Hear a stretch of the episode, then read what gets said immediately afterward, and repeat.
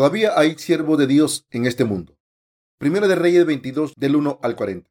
Tres años pasaron sin guerra entre los sirios e Israel. Y aconteció el tercer año que Josafat, rey de Judá, descendió el rey de Israel.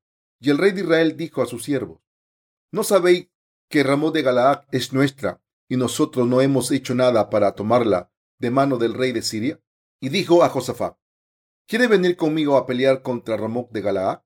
Y Josafat respondió al rey de Israel, Yo soy como tú, y mi pueblo como tu pueblo, y mis caballos como tus caballos. Dijo luego Josafat al rey de Israel, Yo te ruego que consultes hoy la palabra de Jehová. Entonces el rey de Israel reunió a los profetas, como cuatrocientos hombres, a los cuales dijo, ¿Iré a la guerra contra Ramón de Galaad o la dejaré? Y ellos dijeron, Sube, porque Jehová la entregará en mano del rey. Y dijo Josafat, ¿Hay aún aquí algún profeta de Jehová por el cual consultemos? El rey de Israel respondió a Josafat, aún hay un varón por el cual podríamos consultar a Jehová. Micaías, hijo de Ingla, mas yo le aborrezco, porque nunca me profetiza bien, sino solamente mal.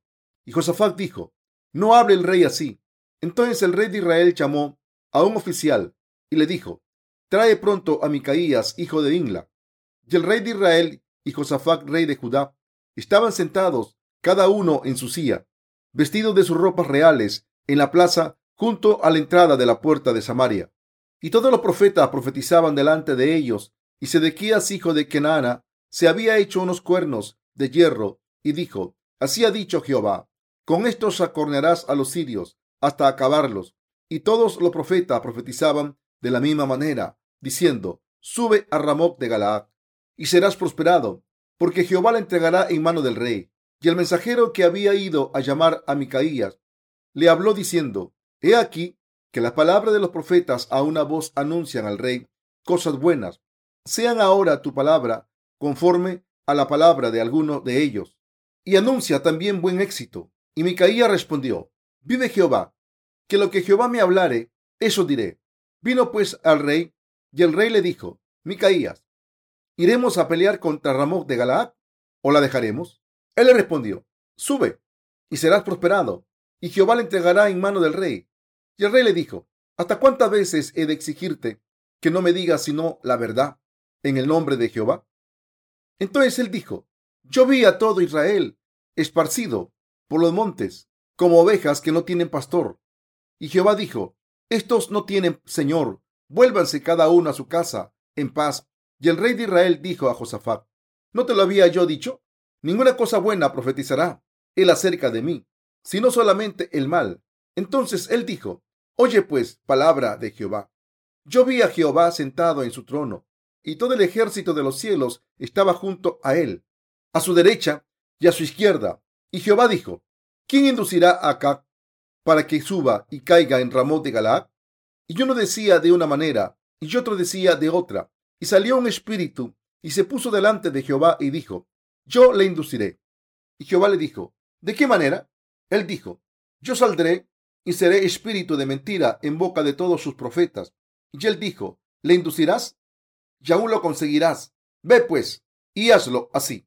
Y ahora, he aquí Jehová ha puesto espíritu de mentira en la boca de todos tus profetas, y Jehová ha decretado el mal acerca de ti. Entonces se acercó Sedequías, hijo de Kenaana, y golpeó a Micaías en la mejilla, diciendo, ¿Por dónde se fue de mí el Espíritu de Jehová para hablarte a ti? Y Micaías respondió, He aquí, tú lo verás en aquel día, cuando te irás metiendo de aposento en aposento para esconderte. Entonces el rey de Israel dijo, Toma a Micaías y llévalo a Amón, gobernador de la ciudad. Y a Joás, hijo del rey, dirás, Así ha dicho el rey, Echad a éste en la cárcel y mantenedle con pan de angustia y con agua de aflicción hasta que yo vuelva en paz. Y dijo Micaías, si llegas a volver en paz, Jehová no ha hablado por mí. Enseguida dijo, oí pueblos todos. Subió pues el rey de Israel con Josafat, rey de Judá, a Ramón de Galaad. Y el rey de Israel dijo a Josafat, yo me disfrazaré y entraré en la batalla, y tú ponte tus vestidos. Y el rey de Israel se disfrazó y entró en la batalla. Mas el rey de Siria había mandado a sus treinta y dos capitanes de los carros, diciendo, no peleéis ni con grande ni con chico, sino solo contra el rey de Israel. Cuando los capitanes de los carros vieron a Josafat, dijeron, ciertamente este es el rey de Israel, y vinieron contra él para pelear con él. Mas el rey Josafat gritó, viendo entonces los capitanes de los carros que no era el rey de Israel, se apartaron de él. Y un hombre disparó su arco a la aventura e hirió al rey de Israel por entre las junturas de la armadura, por lo que dijo él a su cochero, da la vuelta y sácame del campo, pues estoy herido. Pero la batalla había arreciado aquel día y el rey estuvo en su carro delante de los sirios y a la tarde murió. Y la sangre de la herida corría por el fondo del carro y a la puesta del sol salió un pregón por el campamento diciendo, cada uno a su ciudad y cada cual a su tierra. Murió pues el rey y fue traído a Samaria y sepultaron al rey en Samaria y lavaron el carro en el estanque de Samaria y los perros lamieron su sangre y también las rameras se lavaban allí. Conforme a la palabra que Jehová había hablado, el resto de los hechos de Acab y todo lo que hizo y la casa de marfil que construyó y todas las ciudades que edificó, ¿no está escrito en el libro de las crónicas de los reyes de Israel? Y durmió acá con sus padres y reinó en su lugar Ocosías, su hijo.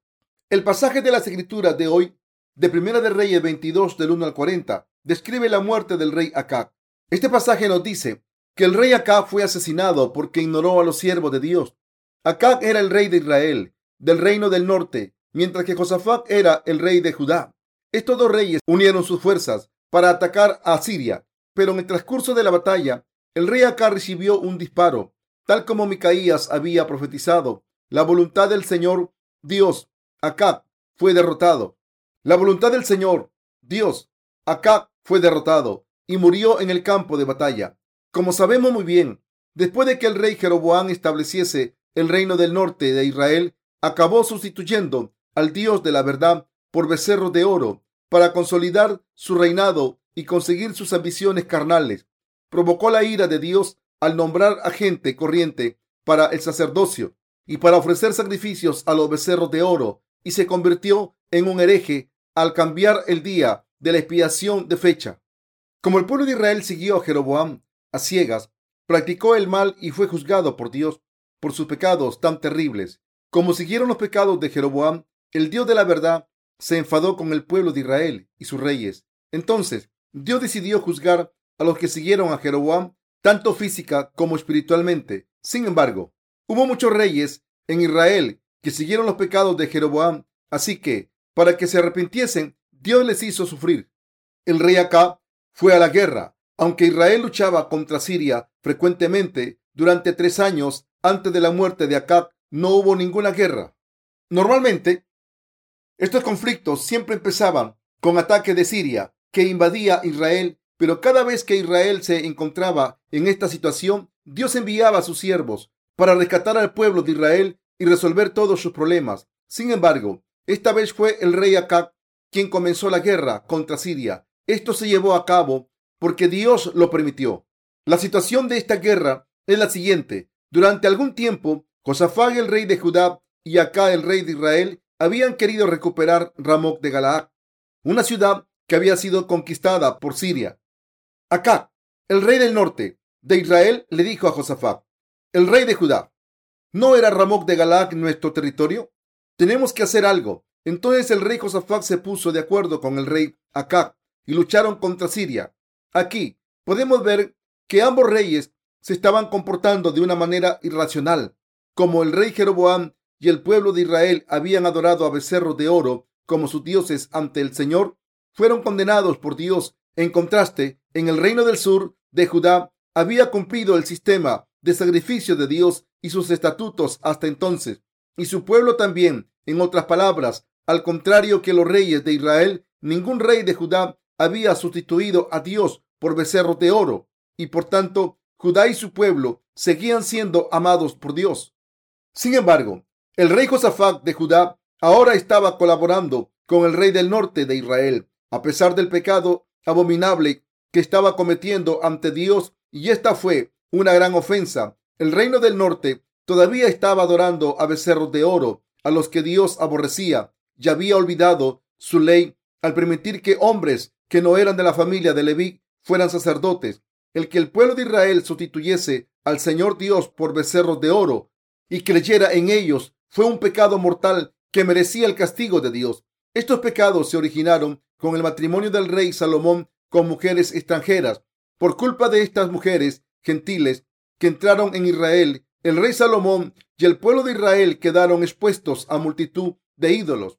Por culpa de este pecado cometido por el rey Salomón, Dios dividió a la nación de Israel en dos. Entonces Jeroboam se convirtió en el primer rey del norte de Israel, pero al igual que Salomón, cometió los mismos pecados ante Dios. Lo peor es que los reyes del norte de Israel y su pueblo no se dieron cuenta de que estaban cometiendo estos pecados tan graves. Por tanto, no pudieron arrepentirse de estos pecados y volver a Dios. Por otra parte, el rey Josafat del reino de Judá sabía muy bien que el pueblo del reino de Israel estaba siguiendo los pecados de Jeroboam, pero a pesar de esto, mantuvo una relación con el reino del norte y por eso el reino del sur se empezó a aparecer al reino del norte en sus pecados, aunque es difícil para los seres humanos colaborar en buenas obras. Cuando se trata de pecar, hay una tendencia a unirse y parecerse. Sin embargo, todavía había siervos de Dios en Israel. Estos siervos conocían los pecados de su nación y por eso llamaron a la gente al arrepentimiento. Siempre estuvieron del lado de Dios y reprendían a la gente por sus pecados. Sin embargo, como la fe de los reyes de ambos reinos era idéntica, el rey de Judá se unió al rey de Israel enseguida para luchar contra Siria. Pero Josafat, el rey de Judá, no creyó en los becerros de oro y antes de ir a la guerra, le sugirió al rey Acab que buscase el consejo de los siervos de Dios y les preguntase cuál era su voluntad. Así que los dos reyes llamaron a los siervos de Dios para buscar su consejo. ¿Comunicaron los siervos de Dios su voluntad? En aquel entonces había unos 400 profetas en el reino de Israel. Antes de ir al campo de batalla, el rey Acá preguntó a estos 400 profetas cuál era la voluntad de Dios. Entonces, un profeta llamado Sedequías hizo unos cuernos de hierro y dijo que los reyes ganarían la guerra profetizando. Con estos acornearás a los sirios hasta acabarlos. Primera de Reyes 22:11. Los demás 400 profetas dijeron lo mismo que Sedequías. Como sus profecías eran iguales, parecía que no hacía falta consultar la voluntad de Dios más. Sin embargo, el rey Josafat de Judá le preguntó al rey Acab, ¿no hay otro profeta en este reino al que podamos preguntar? El rey Acab dijo, sí hay un hombre más. ¿Quién es este hombre? Es un profeta llamado Micaías, pero nunca ha profetizado nada bueno sobre mí, así que no vale la pena preguntarle. Pero aún así, Josafat presionó a Acab para que llamase al profeta Micaías y le preguntase sobre la voluntad del Señor Dios. El rey Acá envió a uno de sus hombres, a Micaías. Cuando el mensajero se encontró con el profeta Micaías, le dijo, cuatrocientos profetas han profetizado que el rey ganaría la guerra, así que, por favor, profetiza lo mismo. Pero Micaías dijo, no puedo hacer esto ante el Señor Dios, profetizaré exactamente lo que el Señor me diga. Cuando el profeta Micaías se presentó ante el rey Acab, dijo, sube y serás prosperado, y Jehová la entregará en mano del rey. Pero estas palabras no eran sinceras. Así que el rey le pidió a Micaías que le dijese la verdad. No me mientas, dime la voluntad del Señor Dios, dinos la verdad, dinos si el Señor ha dicho que ganaremos esta batalla. ¿Cuántas veces tengo que pedirte que me digas la voluntad del Señor? El profeta Micaías entonces profetizó la voluntad de Dios diciendo, yo vi a todo Israel esparcido por los montes, como ovejas que no tienen pastor. Y Jehová dijo, esto no tienen Señor, vuélvanse cada uno a su casa en paz. En otras palabras, Micaías estaba diciendo que el rey moriría en la batalla si iba a la guerra. Cuando pasamos a Primera de Reyes 22 del 19 al 23, vemos a Micaías diciendo lo siguiente: Oye pues palabra de Jehová. Yo vi a Jehová sentado en su trono y todo el ejército de los cielos estaba junto a él, a su derecha y a su izquierda. Y Jehová dijo, ¿quién inducirá a Acab para que suba y caiga en Ramón de Galaad? Y uno decía de una manera y otro decía de otra. Y salió un espíritu y se puso delante de Jehová y dijo, yo le induciré. Y Jehová le dijo, ¿de qué manera? Él dijo, yo saldré y seré espíritu de mentira en boca de todos sus profetas. Y él dijo, le inducirás y aún lo conseguirás Ve pues y hazlo así. Y ahora, he aquí Jehová ha puesto espíritu de mentira en la boca de todos tus profetas, y Jehová ha decretado el mal acerca de ti. Con estas palabras, el profeta Micaías les dijo la voluntad de Dios a Acab y a Josafat. El profeta Micaías había visto a Dios sentado en su trono celestial, rodeado de todos los ejércitos del cielo. En esta visión escuchó al Señor Dios decir, ¿quién inducirá a Acab para que suba y caiga en Ramot de Galaad? Entonces Micaías vio que uno de los espíritus que servía a Dios se ponía delante de él y decía, yo seré un espíritu mentiroso en la boca de los profetas de Acab. Yo induciré al rey Acab a codiciar Ramot de Galaad para que vaya a la guerra y muera en la batalla. El profeta Micaías le hizo saber a Acab la voluntad de Dios. Le explicó cómo los espíritus en el cielo habían consultado ante la presencia del Señor Dios y le contó su voluntad al rey Acab. Le dijo al rey Acab, si vas a esta guerra, no volverás con vida. Todos esos 400 profetas de Israel han mentido porque un espíritu de Dios ha mentido a través de sus bocas. Entonces Ezequías, el representante de los 400 profetas de Israel, se enfrentó a Micaías y le dio una bofetada diciendo, indignado, ¿cuándo me ha abandonado a mí el Señor Dios para ir a hablar contigo? Hay muchos falsos profetas como este Sedequías entre los líderes cristianos de hoy en día que se han convertido en herejes. Micaías dijo, verás el día que vayas a tu habitación a esconderte, verás si mis palabras se han cumplido o no. Llegará el día en que te esconderás y verás cómo se cumplen mis palabras. El rey Acá estaba muy furioso cuando escuchó esto. Se enfadó porque al contrario que los 400 profetas de Israel que habían profetizado buenas cosas para el rey, el profeta Micaías estaba profetizando cosas malas. Hay un mensaje importante aquí que debemos entender del mismo modo en que los 400 falsos profetas del pasaje de las escrituras de hoy aprobaron el plan de guerra del rey Acab. Todos los líderes cristianos de hoy en día dicen que podemos ser salvados al creer en la sangre derramada en la cruz. Sin embargo, si creen como ellos enseñan, acabarán estando en contra del Evangelio del agua y el Espíritu y serán arrojados al infierno.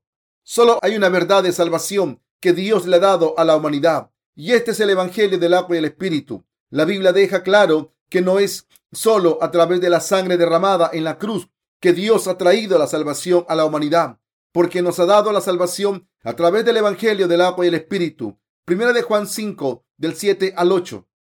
En San Juan 3, del 1 al 16, Jesús dijo que a no ser que una persona nazca de nuevo del agua y el Espíritu, no puede entrar en el reino de Dios ni ver a Dios Padre. Por tanto, si los cristianos de hoy en día creen en Jesús como su Salvador sin tener fe en el Evangelio del agua y el Espíritu, no podrán ser salvados de sus pecados. Si ustedes son como estos cristianos, deben darse cuenta de que solo pueden salvarse si creen en el Evangelio del agua y el Espíritu. Asimismo, antes de ser salvados de sus pecados, al creer en el Evangelio del agua y el Espíritu, no pueden recibir el Espíritu de Dios ni entrar en el reino de los cielos. Puede ser duro para los cristianos nominales aceptar esta verdad, pero del mismo modo en que las palabras del profeta Micaías expuso las palabras de Sedequías, el falso profeta, las palabras de los que creen en el Evangelio del agua y el Espíritu hieren a los falsos profetas. Dios dijo que aunque está dispuesto a entregar su misericordia infinita a pesar de su ira, no va a ignorar los pecados de los que creen en un evangelio diferente al evangelio del agua y el espíritu. Muchos cristianos de hoy en día, en especial los evangélicos, dicen que han recibido la remisión de los pecados en sus corazones al creer en el evangelio de la sangre derramada en la cruz, en vez de creer en el evangelio del agua y el espíritu. Pero, ¿de verdad no tienen pecados en sus corazones? No, por supuesto que no. Dios juzga precisamente a los que afirman esto. Esto se debe a que si alguien cree que solamente la sangre derramada en la cruz constituye su salvación, esto significa que sus pecados siguen intactos en su corazón y que no conoce el Evangelio del agua y el Espíritu. La verdadera voluntad de Dios para todo el mundo no es recibir la remisión de los pecados al creer en el Evangelio de la cruz, sino en el Evangelio del agua y el Espíritu. Dios nos ha dado la fe en su bautismo a través de que Jesucristo cargó con nuestros pecados y su sangre en la cruz. Esta verdad se encuentra íntegramente en el Evangelio del agua y el Espíritu. En esta era hay muchas personas que dicen haber sido salvadas del pecado al creer solamente en la sangre de la cruz Sin embargo, el verdadero evangelio es el evangelio del agua y el espíritu que el Señor nos ha dado a toda la humanidad para siempre. El evangelio del agua y el espíritu no nos enseña a creer únicamente en la sangre de la cruz. El Señor nos está diciendo que nos ha salvado de los pecados del mundo a través del evangelio del agua y el espíritu. Jesús nos está pidiendo que creamos en el bautismo que recibió de Juan el Bautista y en la sangre que derramó en la cruz. Dios es el Salvador que, a pesar de su ira hacia los pecadores, nos ha dado el Evangelio del agua y el Espíritu. Así que, en el caso del rey Acab, Dios también quería que dejase de adorar a becerros de oro y así poder salvar su alma, guiar al pueblo de Israel correctamente y volver a Dios para vivir en su presencia. En otras palabras, para llevar al rey de Israel y a su pueblo por el camino de la vida, Dios siguió ofreciéndoles oportunidades para arrepentirse a través del profeta Micaías.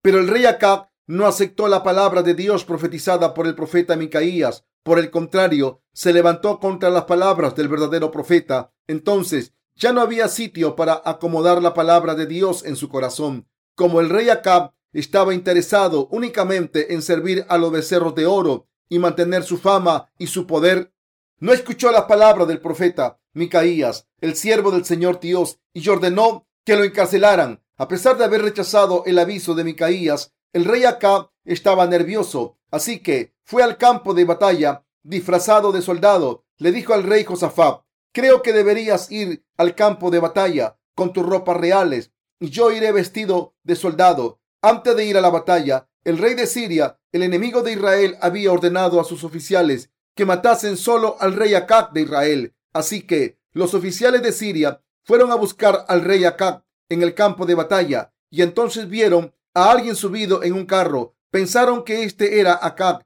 y entonces se lanzaron contra él, pero en realidad este hombre era Josafat. Cuando éste vio que los carros sirios le perseguían, corrió para salvar su vida. Entonces los soldados sirios pensaron que era el rey Acab y probablemente gritaron, ahí está el rey Acab matadlo.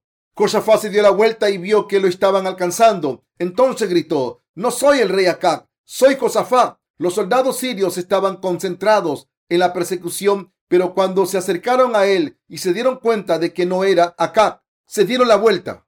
Sin embargo, Acab fue asesinado en el campo de batalla, tal y como el profeta Micaías profetizó, y un hombre disparó su arco a la aventura e hirió al rey de Israel por entre las junturas de la armadura por lo que dijo él a su cochero, da la vuelta y sácame del campo, pues estoy herido. Pero la batalla había arreciado aquel día, y el rey estuvo en su carro delante de los sirios, y a la tarde murió, y la sangre de la herida corría por el fondo del carro, y a la puesta del sol salió un pregón por el campamento diciendo, cada uno a su ciudad y cada cual a su tierra. Primera de Reyes 22 del 24 al 26.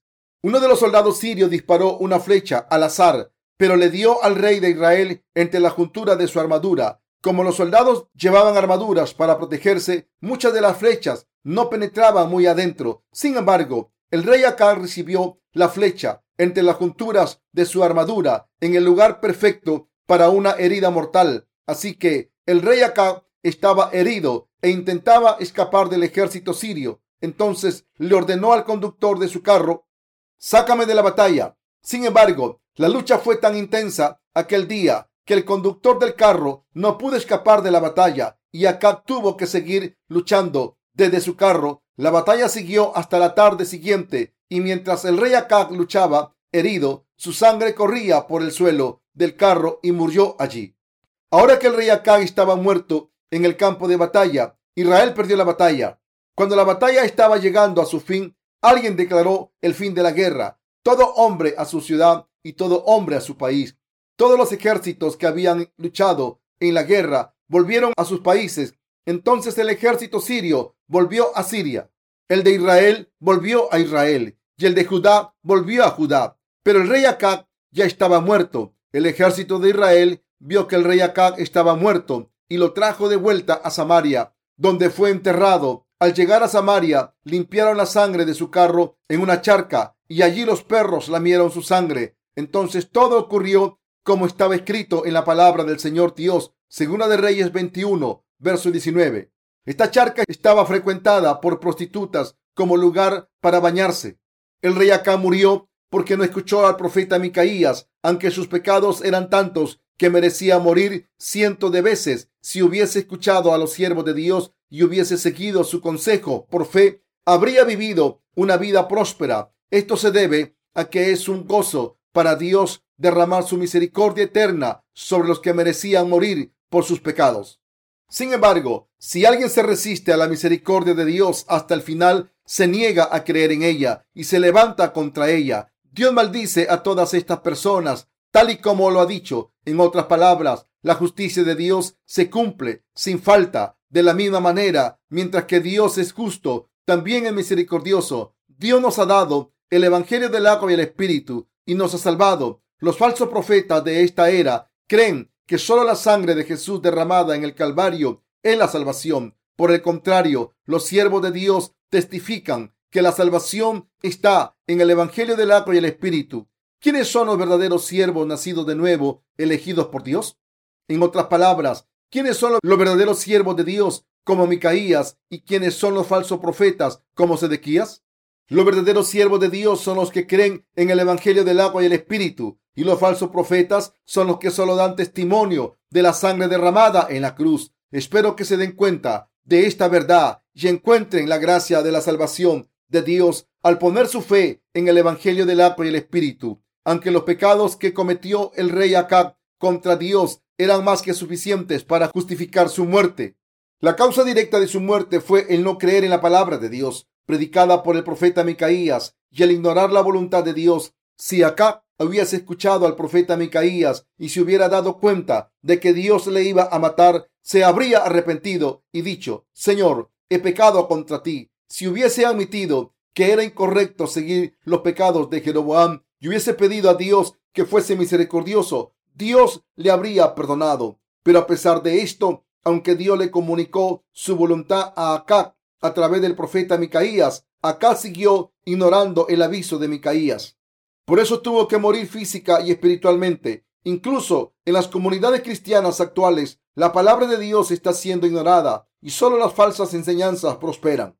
Probablemente sabrán cuántos cristianos hay en el mundo. Sin embargo, la mayoría está siguiendo los pecados de Jeroboam mientras dicen servir a Jesucristo. Aunque adoran a Dios en el nombre de Jesucristo y llaman a Dios su Padre, en realidad solo quieren bendiciones materiales de Dios salud física y poder y fama en el mundo, a pesar de creer en Jesús, llaman el nombre de Dios Padre y alabarle y adorarle, solo quieren bendiciones materiales. La fe materialista de estas personas está dirigida a una religión llamada cristianismo. No es la verdadera fe en el Evangelio del agua y el Espíritu ante la presencia de Dios.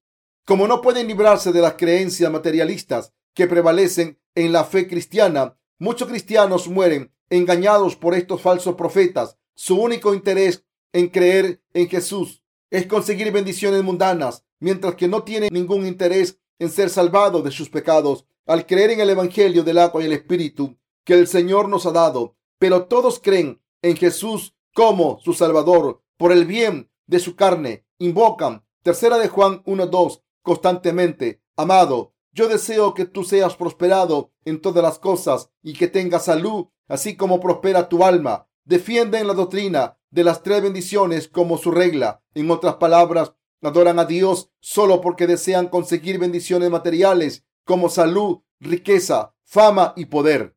Los cristianos con este tipo de creencia están adorando a una versión moderna de los becerros de oro para acabar en el infierno sin darse cuenta de que están siguiendo los pecados de Jeroboam. Por supuesto que es cierto que el Señor nos dijo, amado, yo deseo que tú seas prosperado en todas las cosas y que tengas salud, así como prospera tu alma. Tercera de Juan 1.2. Pero el hecho de que el Señor quiere que nuestras almas prosperen ante Dios significa que debemos ser salvados de nuestros pecados al creer en el Evangelio del agua y el Espíritu. Solo cuando recibimos la remisión de los pecados podemos convertirnos en hijos de Dios y recibir todas las bendiciones espirituales del cielo. En otras palabras, antes de pedir prosperidad material y bendiciones, tenemos que recibir la remisión de los pecados al creer en el Evangelio del agua y el Espíritu. Pero, ¿cómo cree la mayoría de los cristianos hoy en día? Están atrapados en una fe materialista, propagada por los falsos profetas, y por eso los cristianos de todo el mundo no conocen el Evangelio del agua y el Espíritu, la verdad de la salvación, y aunque se lo prediquemos, siguen sin enterarse por él, pero en realidad se aferran a la sangre derramada en la cruz, en el Calvario, con su fe ciega. ¿Y ustedes? ¿Creen que la sangre de Jesús solo ha borrado sus pecados perfectamente? Si es así, con toda sinceridad, ¿no saben que sus pecados permanecen en sus corazones, aunque crean en la sangre que Jesús derramó en la cruz? Entre los ministros de las comunidades cristianas que creen solo en la sangre derramada en la cruz, hay muchos predicadores famosos. Sin embargo, como esos predicadores no conocen el Evangelio del agua y el Espíritu, puede decir con toda confianza que no han nacido de nuevo, así que nunca pueden salvar a sus congregaciones con sus pecados al predicar el Evangelio del agua y el Espíritu. ¿Qué les pasaría si aprendiesen de este tipo de pastores inadecuados? Que no conocerían el Evangelio del agua y el Espíritu y no podrían nacer de nuevo. Si un hombre ciego guía a otro hombre ciego, ambos caerán en un agujero y morirán. De hecho, incluso en este momento, muchos líderes cristianos de hoy en día llevan a sus seguidores por el camino de Jeroboam, ya que no conocen el Evangelio del agua y el Espíritu, ni han nacido de nuevo, del mismo modo en que el rey Acab no había escuchado el aviso del profeta Micaías y fue destruido como resultado. Los cristianos de hoy en día están siguiendo los becerros de oro como Acab cuando se niegan a creer en el Evangelio del agua y el Espíritu. Por mucho que estos cristianos crean en la sangre derramada en la cruz solamente y por mucho que aprueben su fe, a no ser que encuentren a Jesucristo que vino al mundo por el Evangelio del agua y el Espíritu, nunca serán aprobados por Dios. Aunque poseen toda la riqueza del mundo y todo su esplendor, están destinados a la muerte física y espiritual como acá. Como no quieren conocer el Evangelio del agua y el Espíritu, se levantan contra Dios en su estado de pecadores y pagan la condena de sus pecados. Si por otro lado quieren recibir la remisión de los pecados de Dios y vivir por fe, deben buscar a los siervos de Dios que predican la palabra del Evangelio del agua y el Espíritu, como el profeta Micaías. Deben escuchar la palabra de Dios y creer en ella. Deben escuchar el Evangelio del agua y el Espíritu predicado por estos siervos con sus oídos y deben aceptarlo en sus corazones por fe. Quien no haya sido redimido de sus pecados ante Dios debe creer en el Evangelio del agua y el Espíritu cuanto antes. Solo entonces podemos convertirnos en el pueblo santo de Dios. Ahora mismo, los falsos pastores en las comunidades cristianas cuya fe es hereje ante Dios están fingiendo ser siervos con dones espirituales y afirman haber recibido el don de la curación y del exorcismo. Sin embargo, estos pastores deben darse cuenta de que a no ser que crean en el Evangelio del agua y el Espíritu, no solo serán condenados y destruidos, tanto física como espiritualmente, sino que también sus seguidores serán arrojados al infierno. Esto se debe a que no conocen toda la justicia de Dios, que es la verdad cumplida con el bautismo de Jesús y su sangre derramada en la cruz, y por tanto no han podido predicar esta justicia correctamente. La razón por la que creemos en Jesús como nuestro Salvador Creemos en Jesús, que vino por el Evangelio del agua y el Espíritu, como nuestro Salvador. ¿Por qué creemos en Él? Creemos en Él para que nuestras almas sean salvadas de nuestros pecados. En otras palabras, creemos en el Evangelio del agua y el Espíritu para convertirnos en hijos de Dios sin pecados. La razón por la que buscamos la salvación de nuestras almas del pecado del mundo es que queremos tener la vida eterna. No creemos en Jesús como nuestro Salvador solo para asegurar nuestra prosperidad y nuestra salud física. El nombre de Jesús significa el Salvador. La verdadera razón por la que vino al mundo es que tenía que salvar a la humanidad de sus pecados. Mateo 1:21. En otras palabras, el Señor vino al mundo para salvarnos de los pecados del mundo a través del Evangelio del agua y el Espíritu. No solo para darnos bendiciones terrenales. La Biblia dice que toda persona nacida en este mundo debe morir una vez. Hebreos 9:27. Por mucho que vivamos en este mundo, el tiempo que pasamos en este mundo es una oportunidad para ser salvado de todos los pecados del mundo y para conocer el Evangelio del agua y el Espíritu ante Dios. Debemos darnos cuenta de la justicia de Dios que Jesús cumplió con su agua y sangre y debemos creer en ella. Debemos reconocer que solo si vivimos por esta justicia de Dios podremos recibir las riquezas eternas y la gloria del mundo por venir. La razón por la que Dios nos ha hecho creer en Jesús no es que nos quiera hacer prosperar en la tierra, sino que nos quiere dar la vida eterna. Si creemos en el Evangelio del agua y el Espíritu, las bendiciones que Dios quiere dar a los que creen en Jesús son la remisión de los pecados con el Evangelio del agua y el Espíritu y el derecho a ser sus hijos. Para poder disfrutar de su esplendor y gloria en el siguiente mundo, la vida de fe correcta se vive para predicar el Evangelio del agua y el Espíritu a todo el mundo.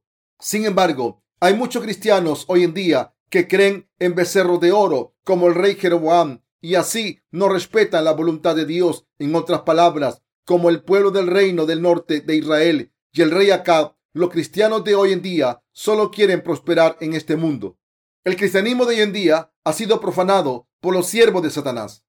El Nuevo Testamento habla de cómo el cristiano se profanaría. Está escrito en 2 de Tesalonicenses 2 del 9 al 12. Inicuo, cuyo avenimiento es por obra de Satanás con gran poder y señales y prodigios mentirosos y con todo engaño de iniquidad para los que se pierden, por cuanto no recibieron el amor de la verdad para ser salvos. Por esto Dios les envía un poder engañoso para que crean la mentira, a fin de que sean condenados todos los que no creyeron a la verdad, sino que se complacieron en la injusticia.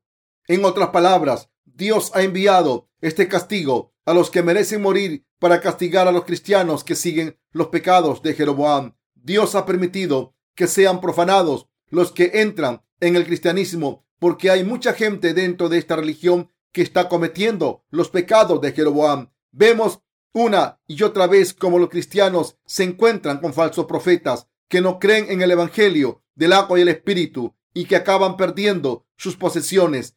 ¿Cómo han obrado los rebeldes en el cristianismo? Los espíritus malvados entran en los corazones de los creyentes y obran en ellos a través de las enseñanzas de los falsos profetas en el cristianismo. Dios ha permitido esto. ¿Por qué ha permitido Dios Padre que les ocurran estas cosas a los que creen en Jesús?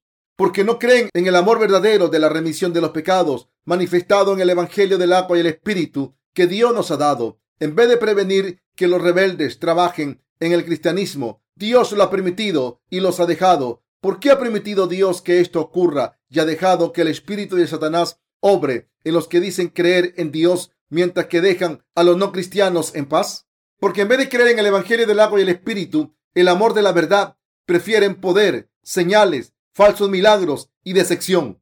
A través del Evangelio del agua y el Espíritu, debemos darnos cuenta de cómo Dios Padre nos ha salvado de los pecados del mundo a través de su Hijo Jesucristo y debemos creer en esto. Pase lo que pase, es absolutamente necesario entender por qué Evangelio nos ha salvado nuestro Señor. Si a través del Evangelio del agua y el Espíritu u otro Evangelio, antes de creer en el Señor, debemos darnos cuenta de qué Evangelio es el verdadero. Debemos saber si el Señor ha borrado nuestros pecados con este Evangelio del agua y el Espíritu o no. En otras palabras, debemos distinguir el Evangelio del agua y el Espíritu de todos los falsos evangelios y creer en el verdadero Evangelio.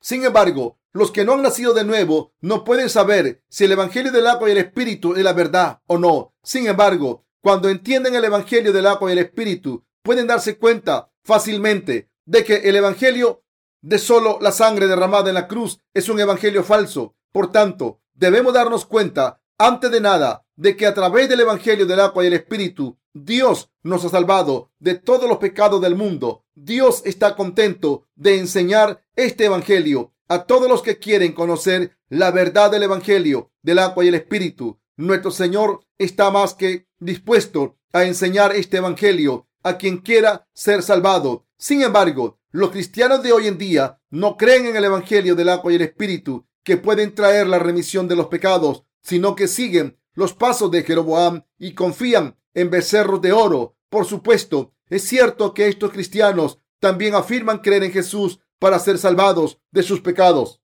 pero no han recibido la remisión de los pecados al creer en el Evangelio del agua y el Espíritu. No les importan sus pecados. Es un hecho bastante claro que la razón por la que estos cristianos creen en Jesús es que quieren ser curados de sus enfermedades físicas, ganar riquezas materiales y fama y éxito en el mundo. Así que, en vez de creer en Jesús como su Salvador, creen en Jesús como alguien que cura sus enfermedades y les hace ricos. Este es el tipo de Dios que quieren que Jesús sea. Como tantos cristianos creen en Jesús De esta manera, el cristianismo de hoy en día no es la luz del mundo, sino que está recibiendo mucho criticismo de la gente del mundo como fuente de oscuridad.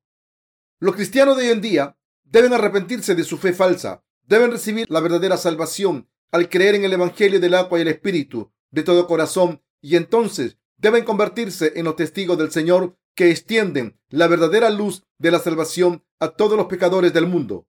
A los ojos de Dios, los que siguen a Mamón son los verdaderos herejes. Cuando Dios mira a los cristianos de hoy en día, a los que solo buscan la prosperidad material, aunque digan creer en Jesús, ve que no son los que creen en Él según su voluntad. Dios no permite que esta gente prospere, ni siquiera en la tierra, y dice, como creéis en mí de esta manera, si os sano y doy buena salud, ¿creeréis en el Evangelio del agua y el Espíritu?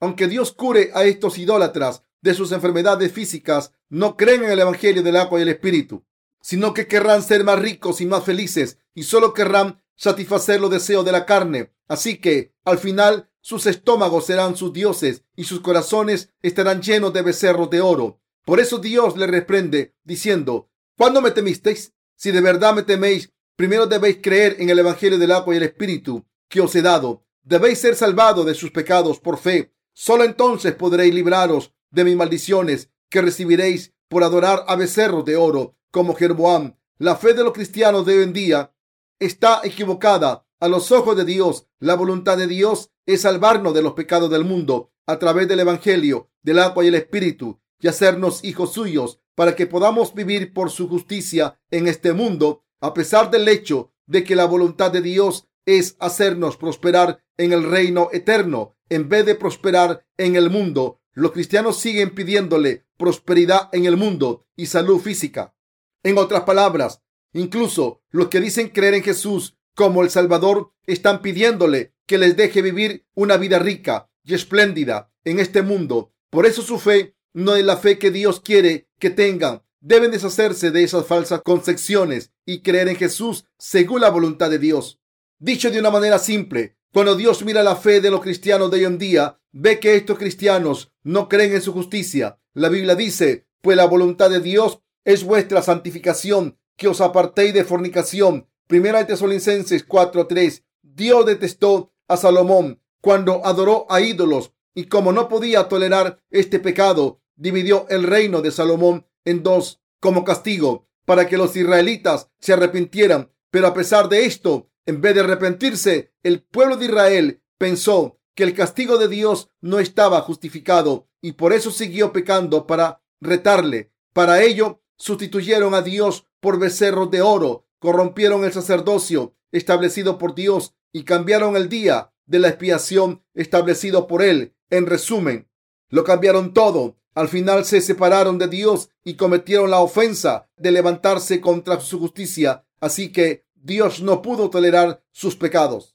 Los representantes de hoy en día de esta gente que sigue este camino son los líderes cristianos. Estos líderes del cristianismo de hoy en día deben examinarse a sí mismos con cuidado para ver si de verdad conocen a Jesucristo y creen en Él, que vino por el Evangelio del agua y el Espíritu. Primera de Juan 5, 6. En el Antiguo Testamento, Jeroboam, sus hijos y los reyes que le sucedieron se convirtieron en herejes colectivos ante Dios. Esta gente en Israel fue destruida porque creyó en becerros de oro como sus dioses. Les ofrecieron sacrificios para adorarlos. Sustituyeron a los sacerdotes por gente común. Cambiaron la fecha del día de la expiación y crearon altares para suplantar el templo de Dios. El rey Acab siguió este mismo camino y también fue exterminado por Dios. Esta gente hoy en día también será destruida por Dios. El rey Acab murió en la batalla. ¿Qué nos está diciendo esto?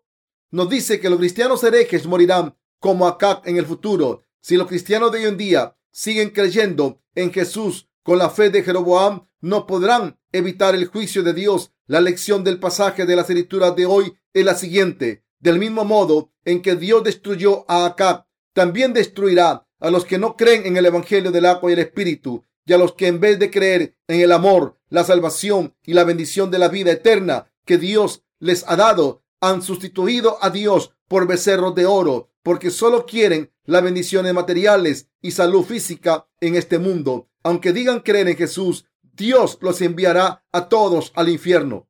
Si los cristianos se niegan a creer en el Evangelio del agua y el Espíritu y se levantan contra la justicia de Dios, serán malditos por Dios al final de sus vidas, como el rey Acab y su casa. Los no cristianos que no creen en Jesús están en una situación mejor que estos cristianos, porque todavía tienen la oportunidad de escuchar el Evangelio del agua y el Espíritu y creer en él. Cuando la gente escuche el Evangelio del agua y el Espíritu en el futuro, todo lo que tienen que hacer es creer en el Evangelio correctamente. Esta gente que no cree en Jesús, todavía Dios le dará una oportunidad para creer en el Evangelio del agua y el Espíritu. Pero los cristianos que busquen la prosperidad material y física mientras rechazan el Evangelio del agua y el Espíritu, recibirán las maldiciones eternas de Dios. Debemos darnos cuenta de que esto es lo que Dios nos ha dicho y creer en el Evangelio del agua y el Espíritu. Pero, ¿cuál es la fe de la mayoría de los cristianos de hoy en día?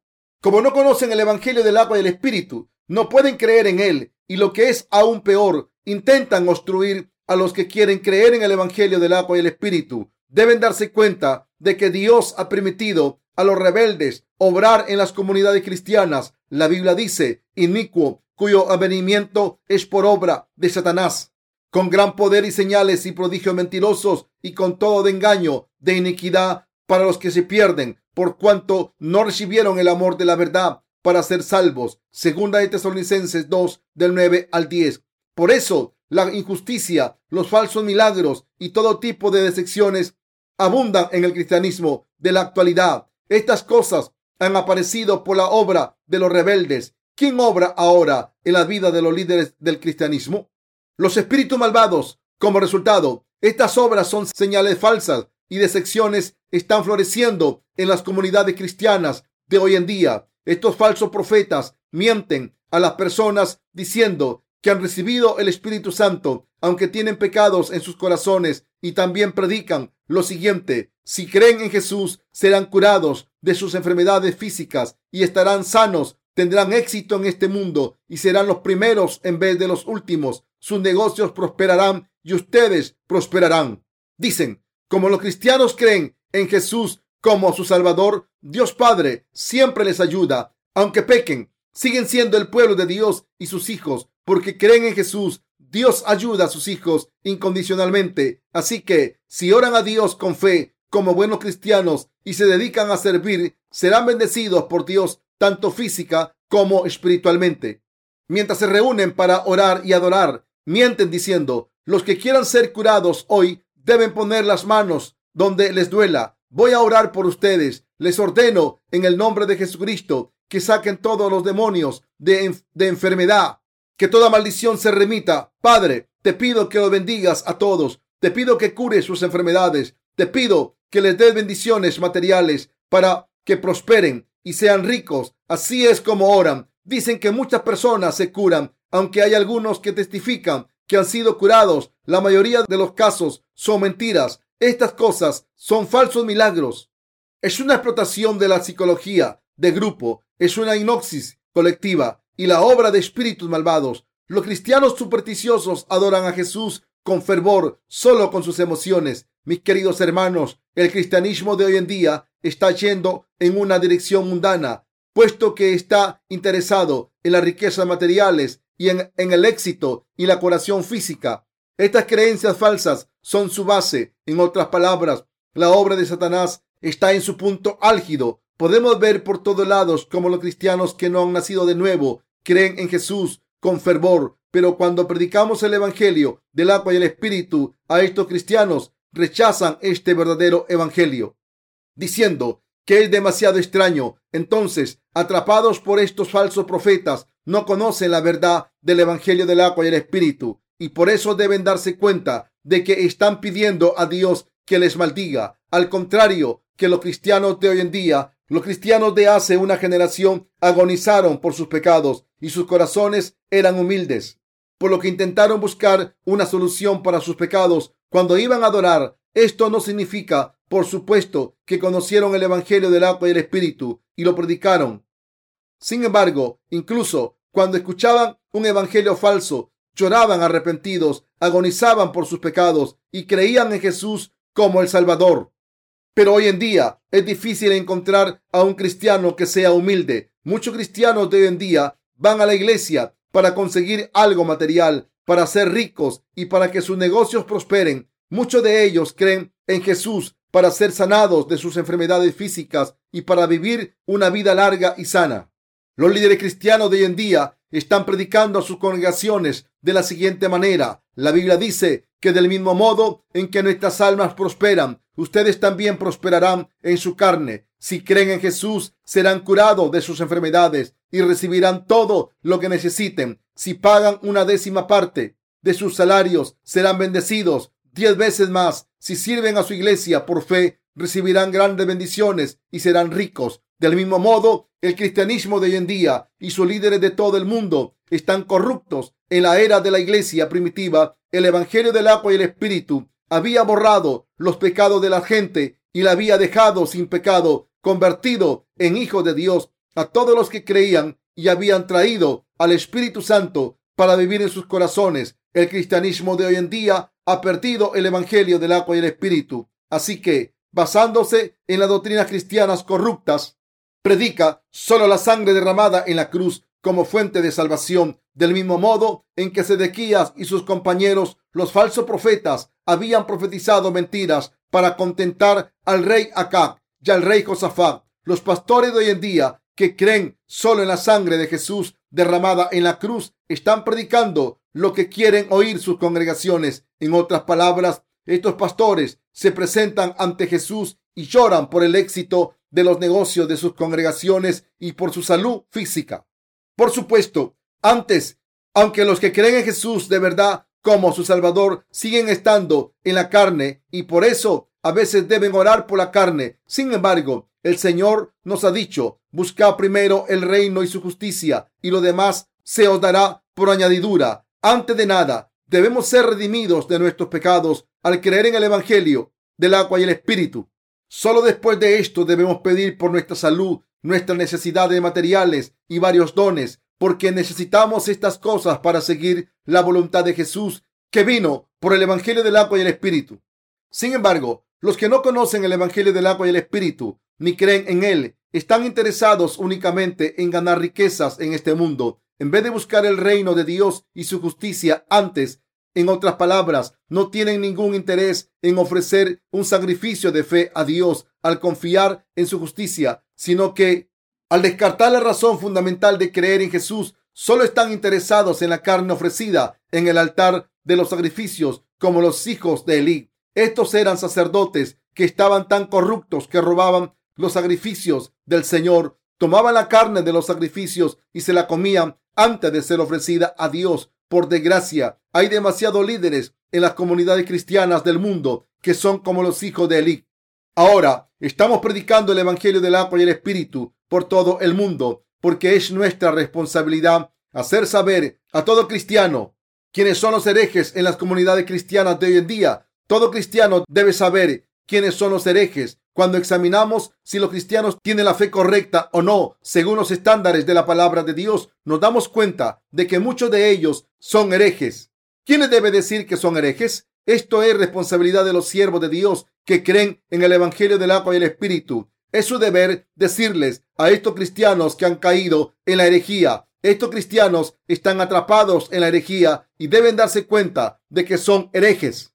Los cristianos de hoy en día Suelen acusarse los unos a los otros de herejía. En realidad, no saben quién es un hereje según la Biblia, porque nadie puede dar una definición correcta de lo que es una herejía, ya que esto solo se puede decir cuando se entiende el Evangelio del agua y el Espíritu. La Biblia dice que un hereje es una persona que se ha condenado a sí misma, aunque diga creer en Jesús. Tito 3:10. Llamamos a Dios nuestro Padre porque hemos limpiado los pecados de nuestros corazones al creer en el Evangelio del agua y el Espíritu. Por el contrario, muchos cristianos que han rechazado el Evangelio del agua y el Espíritu hacen su confesión de fe al decir que la sangre de Jesús ha borrado sus pecados. Sin embargo, sus pecados siguen en sus corazones y por tanto es inevitable que confiesen por sí mismos, soy un pecador. La Biblia llama a estas personas herejes. Les hago esta pregunta a los cristianos de hoy en día. ¿De verdad ha borrado el Señor sus pecados mediante la sangre derramada en la cruz únicamente? Los pecados se borran no solo al creer en la sangre de Jesús únicamente, sino al creer en el Evangelio del agua y el Espíritu, que proclama que el Señor ha borrado nuestros pecados con el bautismo que recibió de Juan el Bautista y la sangre que derramó en la cruz. Cuando Jesús fue bautizado por Juan el Bautista, cargó con todos los pecados para siempre. Con el agua de su bautismo, el Señor limpió nuestros pecados. Así que los cristianos que no creen en el Evangelio del agua y el Espíritu siguen pecando y están condenados. Hoy en día, los que creen solo en la sangre derramada en la cruz se han separado de la verdad de la salvación, el Evangelio del agua y el Espíritu que el Señor nos ha dado, aunque afirman que han borrado sus pecados mediante la sangre derramada en la cruz, sus corazones se están pudriendo. En resumen, se han convertido en leprosos espirituales. Los que no creen en el Evangelio del agua y el Espíritu no pueden evitar confesar que no han podido borrar sus pecados con la sangre de la cruz únicamente. Sin embargo, como Dios Padre ha completado la salvación a través de Jesucristo con el Evangelio del agua y el Espíritu, quien crea en este Evangelio de verdad puede librarse de sus pecados. A pesar de esto, muchas personas en las comunidades cristianas están rechazando el Evangelio del agua y el Espíritu por culpa de su ignorancia. Esta es la razón por la que están condenados a sí mismos. En otras palabras, los que rechazan que Dios nos ha salvado de nuestros pecados a través del Evangelio del agua y el Espíritu son los herejes que están pecando contra Dios por no creer en el Evangelio del agua y el Espíritu. Estos son los herejes a los ojos de Dios. ¿Cómo borró Jesucristo nuestros pecados cuando vino al mundo? Jesucristo el Hijo de Dios vino al mundo encarnado en un hombre. Cuando cumplió los 30 años, cumplió toda la justicia de Dios al ser bautizado por Juan el Bautista, diciéndole, permíteme hacer ahora, porque conviene así que cumplamos toda justicia. Mateo 3:15. Al hacer que su hijo fuese bautizado por Juan el Bautista, dejar que fuese crucificado y hacer que resucitase de entre los muertos, Dios Padre cumplió toda su justicia para perdonar todos los pecados del mundo. Jesús cargó con los pecados al ser bautizado en el río Jordán. Entonces fue crucificado y derramó su sangre hasta morir y al levantarse de entre los muertos de nuevo se ha convertido en nuestro Salvador. La mayoría de los cristianos no conoce el Evangelio del agua y el Espíritu que Dios nos ha dado y por eso lo están rechazando. Dicen que están sin pecados al creer solo en la sangre derramada en la cruz pero esta creencia no es correcta. Durante casi dos mil años hasta este momento, muchos cristianos que han dicho creer en Jesús solo han creído en la sangre derramada en la cruz, pero siempre han seguido siendo pecadores. Pero los cristianos siempre nos preguntan, ¿qué hay de malo en creer solo en la sangre derramada en la cruz? Dicen, ¿están diciendo que millones de personas que creen en Jesús irán al infierno?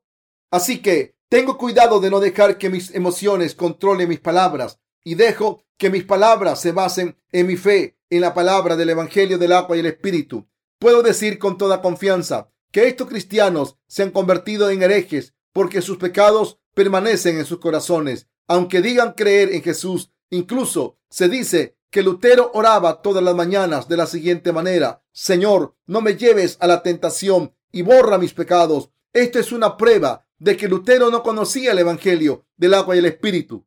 Los que creen solo en la sangre derramada en la cruz, en vez del Evangelio del agua y el Espíritu, siguen siendo pecadores, porque sus corazones tienen siempre pecados. Por el contrario, los que creen en el Evangelio del agua y el Espíritu pueden ser salvados de sus pecados, por muy insuficientes que seamos, si de verdad creemos en la verdad de que el Señor ha borrado nuestros pecados con el Evangelio del agua y el Espíritu, podemos ser salvados de nuestros pecados. Los corazones de los que creen en esta verdad están sin pecados gracias al Evangelio del agua y el Espíritu. Como creyentes en el Evangelio del agua y el Espíritu, no tenemos ningún pecado en nuestros corazones, como el Señor ha borrado todos, todos nuestros pecados con el Evangelio del agua y el Espíritu. Los que creen en Él están sin pecado para siempre. En otras palabras, nuestros pecados no se borran por creer solamente en la sangre de Jesús derramada en la cruz, ni ofreciendo oraciones de penitencia. El Señor nos ha salvado a los que creemos en el Evangelio del agua y el Espíritu, al tomar nuestros pecados sobre sí mismo a través de su bautismo y al pagar la condena de estos pecados en la cruz, a no ser que limpiemos nuestros corazones con el bautismo de Jesús y su sangre, que constituyen el Evangelio del agua y el Espíritu. Estos pecados nunca serán limpiados. Jesucristo vino por el Evangelio del agua, la sangre y el Espíritu. Primera de Juan 5 del 6 al 8. Por eso decimos que Jesucristo es nuestro Salvador eterno. Creemos que es nuestro verdadero Salvador precisamente porque vino al mundo, cargó con nuestros pecados al ser bautizado por Juan el Bautista para salvarnos fue condenado en la cruz, se levantó de entre los muertos y así nos ha salvado para siempre. Todos los seres humanos fuimos creados a la imagen de Dios. Este es el medio por el que todo el mundo puede convertirse en hijo de Dios al creer en el Evangelio del agua y el Espíritu. Dios nos ha creado para esto. Por eso Dios Padre envió a su Hijo al mundo y dejó que aceptara los pecados del mundo al ser bautizado por Juan el Bautista en el río Jordán que cargara con ellos a la cruz, fuese crucificado y se levantase de entre los muertos para ser nuestro Salvador eterno. No deben creer en las oraciones herejes de los falsos profetas. Incluso hoy en día, estos líderes herejes engañan a sus seguidores diciendo, en este momento me gustaría que pusiese su mano donde le duela. Al ser crucificado, nuestro Señor cargó con todas nuestras maldiciones, sufrimientos y muerte, y ha curado nuestras enfermedades y nos ha hecho ricos. Si siguiésemos los deseos de la carne, esta oración sería música para nuestros oídos. Si observamos esta verdad a la luz del Espíritu de verdad, vemos que nos hará seguir los pecados de Jeroboam. Les pido que no se dejen engañar por estas mentiras. Cuando el rey Acab se negó a escuchar el consejo del profeta Micaías, selló su propio destino. Al desobedecer de esta manera, Acab se condenó a morir, pero además llevó a muchos hombres de su ejército y del ejército de Josafat a la muerte. ¿Cómo pudo el ejército de acá seguir luchando cuando su rey estaba muerto? Cuando los adversarios se enteraron que Acá estaba muerto, los israelitas ya habían perdido la batalla. Incluso los oficiales del ejército de Israel estaban paralizados de miedo cuando vieron que su rey estaba muerto. Así que tuvieron que huir para salvar sus vidas por culpa del rey Acab y el rey Jeroboam ¿Cuántos israelitas fueron engañados y murieron? Muchas personas en el reino del norte de Israel murieron física y espiritualmente engañados por esos reyes. ¿Cuántos de ellos murieron en la batalla contra Siria cada día? Los líderes cristianos de hoy en día están llevando a multitud de creyentes al infierno al rechazar el Evangelio del agua y el Espíritu, creer solo en la sangre de Jesús y predicar este falso Evangelio a sus congregaciones. Los falsos profetas de hoy en día residen en las comunidades cristianas. Son exactamente como los 400 profetas que residían en Israel durante los tiempos del rey Acab. Como no prestaron atención a la voluntad de Dios, solo dicen lo que la congregación quiere escuchar, solo porque alguien crea en Jesús. ¿Hay alguna garantía de que sus negocios nunca vayan a ir mal? ¿Acaso los empresarios cristianos son inmunes a la bancarrota? ¿Acaso Dios no le deja fracasar porque crean en Jesús? No, eso es una tontería. Sin embargo, todavía estamos predicando el Evangelio del agua y el Espíritu a estos cristianos. Los nacidos de nuevo deben unir sus corazones con el Evangelio del agua y el Espíritu, proclamado por la palabra de Dios, y con esta fe deben luchar contra los que propagan el falso Evangelio. ¿Creen que esta lucha es innecesaria y que solo debemos predicar el Evangelio del agua y el Espíritu? Sin embargo, como hay un dicho que dice que si te conoces a ti mismo y conoces a tu enemigo, puede ganar 100 batallas. Para predicar el Evangelio del agua y el Espíritu a los herejes, debemos conocer su fe y sólo así podremos ayudarles con la verdadera fe, con la palabra de verdad. Debemos salvar a todos los herejes de las comunidades cristianas. El cristianismo está lleno de miles de herejes. ¿Esto es demasiado para ustedes? Quizá estén preguntándose, ¿Está diciendo que incluso los reformistas religiosos del siglo XVI no creían en el Evangelio del agua y el Espíritu? La respuesta es sí. Estas personas no empezaron el movimiento de la reforma desde el Evangelio del agua y el Espíritu. Entonces se preguntarán de nuevo, ¿significa esto que solo los que creen en el Evangelio del agua y el Espíritu son creyentes ortodoxos? De nuevo la respuesta es sí. Las personas sin pecado que creen en la verdad del Evangelio del agua y del Espíritu son los únicos que han sido salvados por Jesús. Nuestra única tarea es predicar el Evangelio del agua y el Espíritu a todo el mundo. Entonces, los que creen, creen, y los que no creen, podrán ser salvados en las tribulaciones. Si creen en el Evangelio del agua y el Espíritu, si la gente cree en el Evangelio del agua y el Espíritu, recibirá las bendiciones de Dios. Pero si no cree en este Evangelio, será arrojada al infierno.